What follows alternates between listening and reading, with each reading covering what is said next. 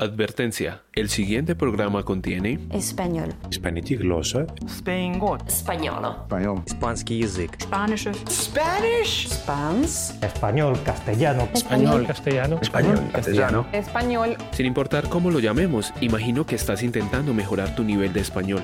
Me llamo Walter y en Odingu Podcast puedes salir del estanque del nivel intermedio. Quédate para practicar con la gramática de este maravilloso idioma y aprender más sobre nuestras culturas. Si alcanzar un nivel más avanzado es tu objetivo, llegaste al lugar indicado.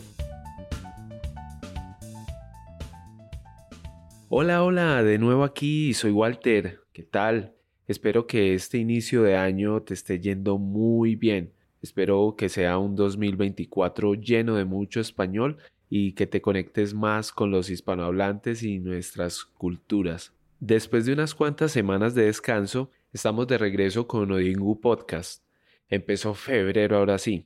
Este es el episodio número 10. En el tema de hoy vamos a hablar sobre si la inteligencia artificial afectará positiva o negativamente el aprendizaje de idiomas en el mundo.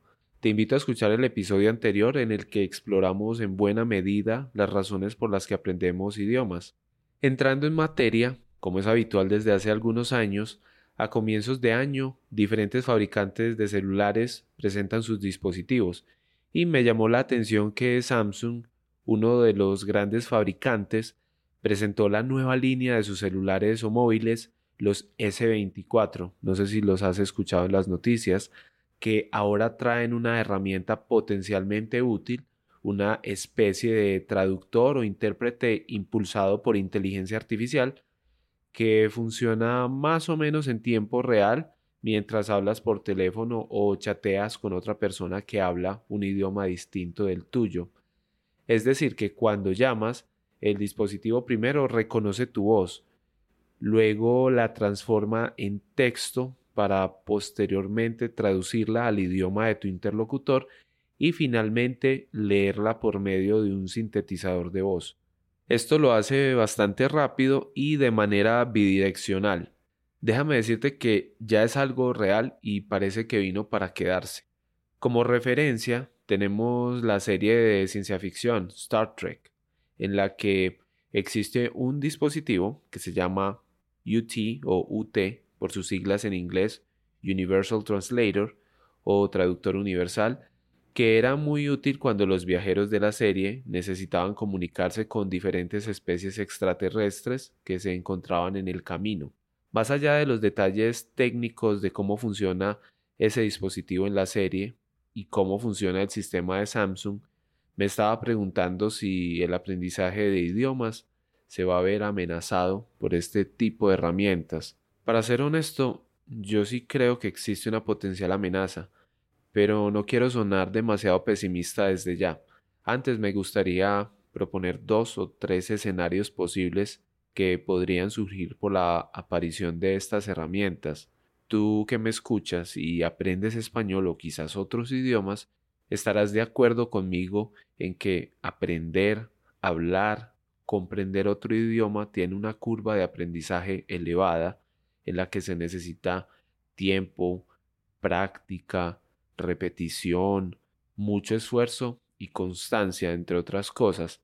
Estás en este camino de aprendizaje y te felicito por esto, porque formas parte de un selecto grupo de personas en el mundo que decide aprender otro idioma. Para mí, eso te hace especial. Sin embargo, se me ocurre un primer escenario. Pensemos en aquellas personas que ante la conveniencia de una herramienta como esta decidan no aprender ningún otro idioma porque no lo consideran necesario. Es algo que muy posiblemente pase porque los humanos por lo general Huimos de muchas tareas que implican esfuerzo físico o mental. No es casual que una pequeña porción de habitantes en el mundo aprenda idiomas diferentes a su lengua materna. Pero antes de avanzar se me ocurre un ejemplo relacionado. Antes de que existieran Spotify o cualquier otra plataforma de reproducción de música, la gente tenía una colección física de discos de vinilo y casetes. Si querías escuchar algo en particular, había que llevar el peso de aquellos medios de almacenamiento. En mi caso, recuerdo los estantes llenos de casetes que coleccionaba mi papá y cuando se iba de viaje solo podía llevarse algunos. Cuando Internet llegó y la música se empezó a difundir o compartir por medios digitales, algunas personas importantes en la esfera musical pronosticaron que la gente escogería el disco de vinilo o casete porque éste tenía una mejor calidad sonora y que fracasaría la transmisión de música en línea. Estamos a 2024 y definitivamente ese pronóstico falló por completo. Falló porque la gente en general escoge la comodidad o conveniencia por encima de otros factores. Todo lo que dije se resume en pocas palabras y es que los avances tecnológicos los adoptamos cuando son útiles, fáciles de usar, convenientes y baratos. Retomando algo que mencioné antes, pienso que quienes renuncien a la idea de aprender a hablar otro idioma por tener una herramienta de interpretación simultánea pueden perder algo valioso, como su capacidad de integrarse a otra cultura o establecer una conexión más personal con otras personas. Sin embargo, no soy quien para juzgar. Cada persona empleará esta nueva tecnología de la manera que más le convenga y según sus intereses. A pesar de todo lo dicho, no quiero demonizar esta nueva tecnología porque en realidad es muy pero que muy útil. Por ejemplo, si no tengo el deseo genuino de aprender cierto idioma, no tendría que depender de un intérprete humano. Simplemente podría establecer algún tipo de comunicación con alguien de esa otra cultura de una manera relativamente fiable y cercana. Un segundo escenario que me viene a la cabeza es que, a pesar de la existencia de tal tecnología, habrá una buena cantidad de personas que la use para ciertas interacciones, pero que decida libremente aprender un idioma por su cuenta porque le produce placer, satisfacción o cualquier otra sensación positiva por el hecho de poder hablar esa lengua directamente y ser considerada un miembro más de la comunidad de hablantes. Eso sí, no quiero sonar muy idealista o ingenuo, pero por experiencia propia puedo decir que cuando converso en inglés con angloparlantes, la sensación de libertad y control que siento es mucho mayor soy yo el que elige las palabras. La sensación de libertad y control que siento es mucho mayor. Soy yo el que elige las palabras, el tono, los silencios, los matices y logro expresar ciertos matices que una inteligencia artificial no lograría transmitir por el momento. Y me gusta mucho la idea de poder conectar a un nivel más profundo con las personas cuando les hablamos en su lengua materna, porque creo que tiene mucho sentido la cita de Mandela. Él decía que si hablas a una persona en una lengua que entiende, el mensaje llega a su cabeza. Si le hablas en su lengua, le llega al corazón. Un mensaje que me parece muy poderoso porque de alguna manera los seres humanos nos relacionamos con más cercanía cuando utilizamos un código en común que dominamos con cierta profundidad.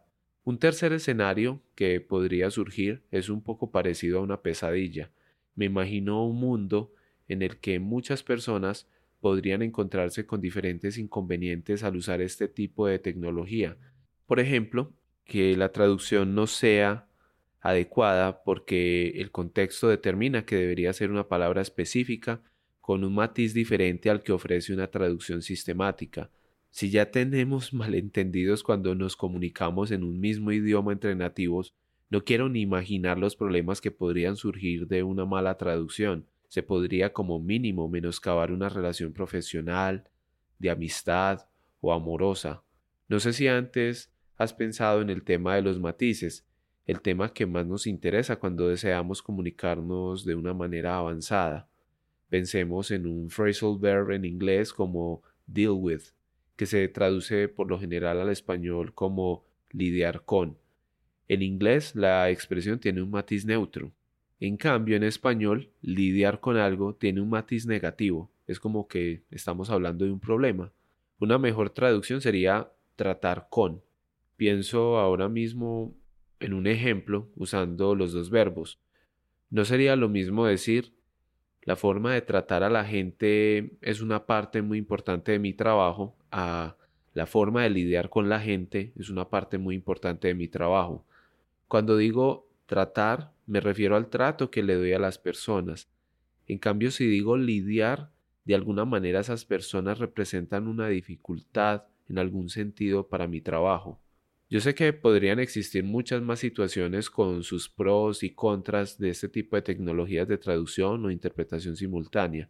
Si se te ocurre alguna, puedes escribirme directamente a odingospanish@gmail.com o .com para compartírmela.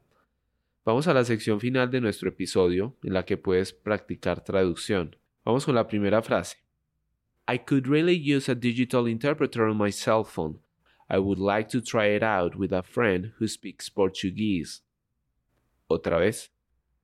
I could really use a digital interpreter on my cell phone. I would like to try it out with a friend who speaks Portuguese.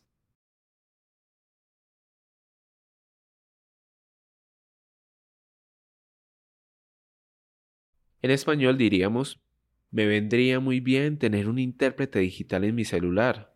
Me gustaría ensayarlo con un amigo que habla portugués. Vamos con la segunda frase.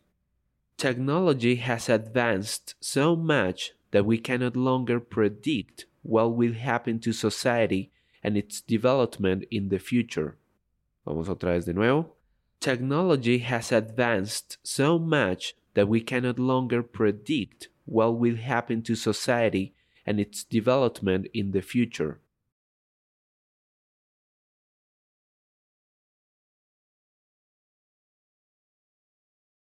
En español sería, la tecnología ha avanzado tanto que ya no podemos predecir lo que pasará con la sociedad y su desarrollo en el futuro.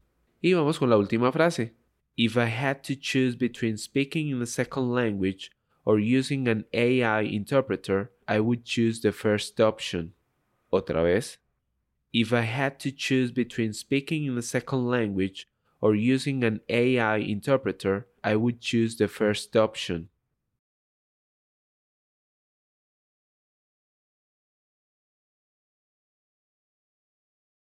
En español sería, si tuviera que elegir entre hablar una segunda lengua o utilizar un intérprete de IA, elegiría la primera opción. Bueno, ya nos estamos acercando al final del episodio. Te quiero invitar a comentar, a invitar a otras personas a escuchar el podcast. Si puedes dejar algún comentario en Apple Podcast o rankear nuestro podcast, eso nos serviría mucho. Y para el próximo episodio, yo sé que dije en el episodio anterior que iba a hablar en este sobre el camino de aprendizaje del inglés, pero esta vez lo reservé para el siguiente episodio en el que voy a hablar con Sandra sobre nuestros caminos aprendiendo inglés y de cómo esos errores que hemos cometido te pueden dar luces para que los evites y puedas mejorar en tu situación de aprendizaje. Y si llegaste hasta aquí, agradezco que escucharas el episodio hasta el final y que te regalaras este ratico para aprender una que otra cosa en nuestro idioma. Te deseo un fin de semana fabuloso. Recuerda que practica, repite y mejora paso a paso tu español evoluciona. Chao, chao, chao, chao.